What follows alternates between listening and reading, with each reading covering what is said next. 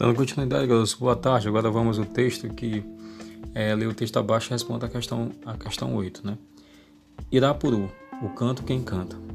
Certo jovem, não muito belo, era admirado e desejado por todas as moças de sua tribo por tocar flauta maravilhosamente bem. Deram-lhe então o nome de Catu Boré, flauta encantada. Entre as moças, a bela Mainar conseguiu seu amor casar-se-iam durante a primavera. Certo dia, já próximo do grande dia, Catuboré foi à pesca e de lá não mais voltou. Saindo a tribo inteira à sua procura, encontraram-no sem vida, à sombra de uma árvore, mordido por uma cobra venenosa. Sepultaram-no no próprio local.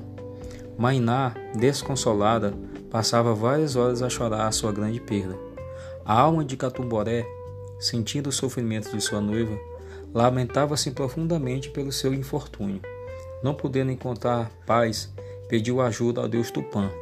Este então transformou a alma do jovem no pássaro Irapuru, que mesmo com escassez bela, com escassa beleza, possui um canto maravilhoso, semelhante ao som da flauta, para alegrar a alma de Mainá.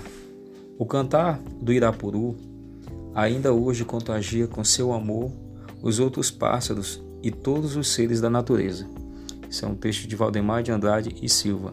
Lenda e mitos dos índios brasileiros. Agora vocês irão ler o texto lá da página 76 e, e ouvir o podcast para responder a oitava questão, tá?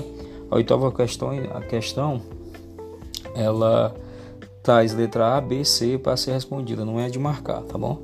Ela, ela é uma questão subjetiva. Já já eu retorno com a resposta.